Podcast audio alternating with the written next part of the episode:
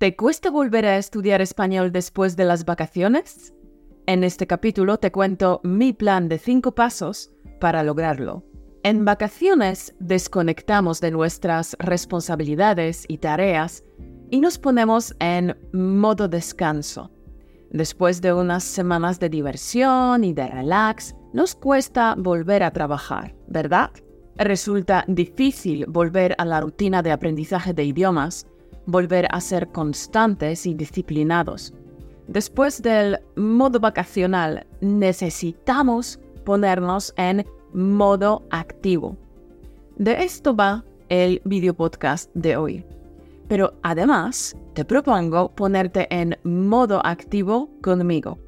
El martes 12 de septiembre te invito a que juegues conmigo al juego de preguntas y respuestas en directo. Se trata de un workshop online diseñado para entrenar tu fluidez en español. ¿Cómo funciona este workshop? Te contaré una historia corta. Primero te contaré unas frases de la historia y te haré unas preguntas. Tú responderás en voz alta en tu casa, tranquilo, con el micrófono apagado. Y en el chat escribirás tus respuestas. Así corregiré vuestras respuestas y veremos distintas maneras de responder. Jugar conmigo a este juego te preparará para las conversaciones en la vida real. Después del workshop, sabrás construir preguntas correctamente y sabrás responder con rapidez. Bloquea tu agenda el 12 de septiembre en el link españolautomático.com barra workshop. Hay plazas limitadas, así que date prisa e inscríbete cuanto antes. Y ahora vamos al grano. Vamos con los cinco pasos fáciles y prácticos para volver al hábito de estudiar después de las vacaciones. Paso 1. Mentalízate. Prepárate para el cambio de ritmo del modo vacacional al modo de estudio y trabajo. Si te sientes algo perezoso, te entiendo. Es normal. Necesitas un empujón para dar el primer paso. Necesitas algo de motivación y de energía para ponerte en marcha. Si sientes resistencia y no tienes ganas de estudiar, tienes que soltar. Este es el primer paso. Mentalízate ante el cambio de ritmo. ¿Cómo ponerlo en práctica? Lo que yo hago en estos casos, y si crees en Dios también te lo recomiendo, es cierro los ojos y se lo cuento a Dios. Le digo que no tengo muchas ganas de ponerme a estudiar, que me cuesta concentrarme y le pido que me ayude. Y ya está, un minuto de oración. Y si no crees en Dios, medita un minuto. Encuentra un poco de silencio. Fácil. Paso 2. Una vez que estés preparado mentalmente, deberías tener claro qué quieres lograr en los próximos tres meses. ¿Qué quieres lograr con tu aprendizaje de español antes de Navidad? ¿Quieres poder mantener una conversación básica? ¿Quieres leer artículos de prensa en español? ¿Quieres activar todo el vocabulario pasivo que tienes en tu cabeza pero que no te sale cuando intentas hablar? Tienes que tenerlo claro. Una vez que sepas lo que quieres conseguir, será más fácil organizarte y motivarte. ¿Cómo ponerlo en práctica?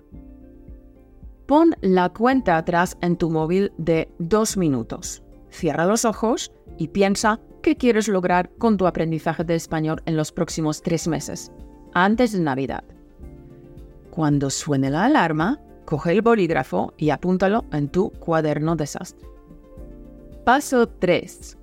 Con tu objetivo delante de tus ojos, vamos a establecer el plan de acción. Vamos a crear un horario de estudio realista y ponerlo en tu calendario. Ojo, no te olvides de tus otras responsabilidades, como el trabajo o la familia, y planifica tu tiempo de estudio de forma que sea sostenible. ¿Cómo ponerlo en práctica? Sé amable contigo mismo y empieza por un pasito pequeño.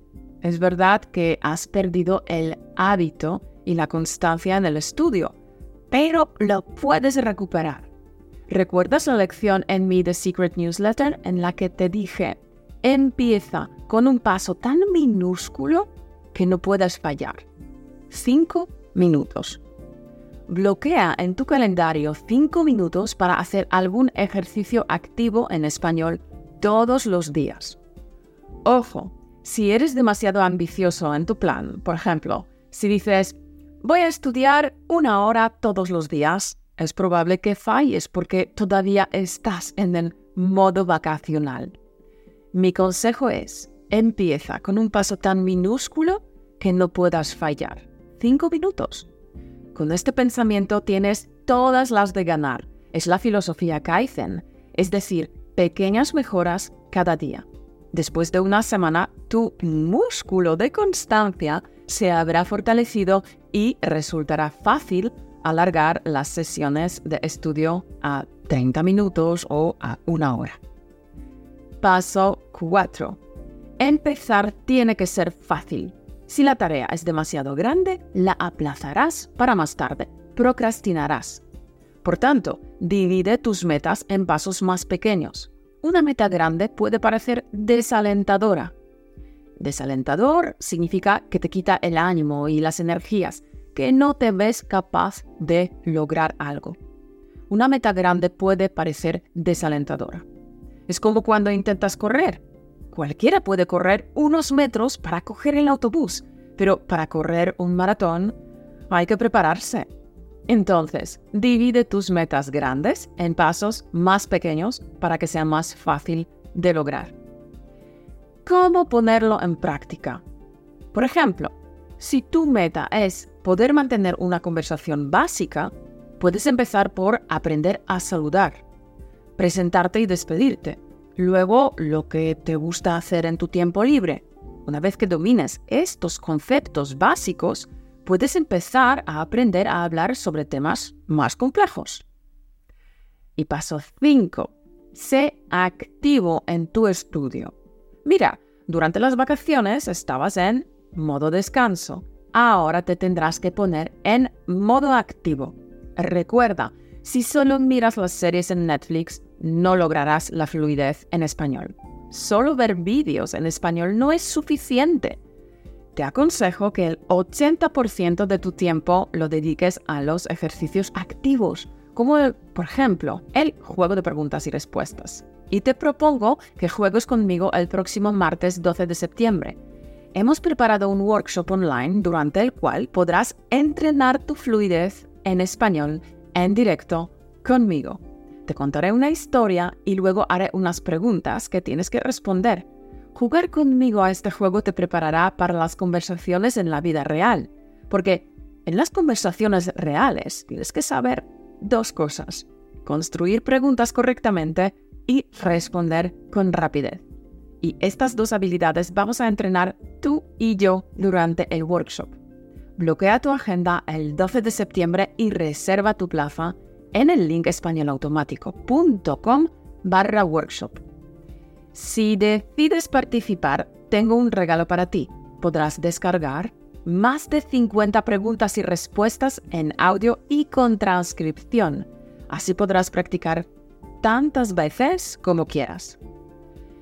Y antes de terminar, resumo los cinco pasos prácticos para volver a estudiar después de las vacaciones. Paso 1.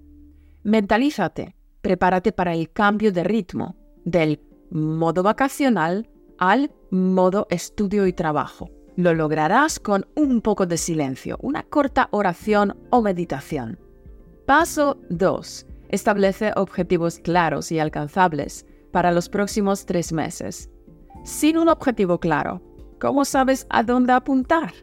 Mi mentora siempre decía, If you don't know where you're going, you'll end up somewhere else. Si no sabes a dónde vas, acabarás en otro sitio. Paso 3. Utiliza el calendario a tu favor. Crea un horario de estudio realista y ponlo en tu calendario. Mi jefa siempre repetía, If it's not in your calendar, it's not going to happen. Si no está en tu agenda, no ocurrirá.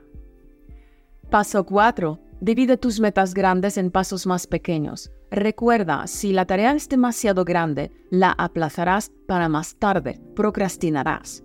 Y como alguien dijo, procrastination is our favorite form of self-sabotage. La procrastinación es nuestra técnica favorita de autosabotaje. Paso 5. Sé activo en tu estudio. Si solo ves series en Netflix, no lograrás la fluidez en español. Cuanto más activa esté tu mente, más rápido aprenderá. Y colorín colorado, este podcast se ha acabado. Espero verte en el workshop el 12 de septiembre. Y mientras tanto, carpe diem, aprovecha el momento campeón y haz que tu vida sea extraordinaria.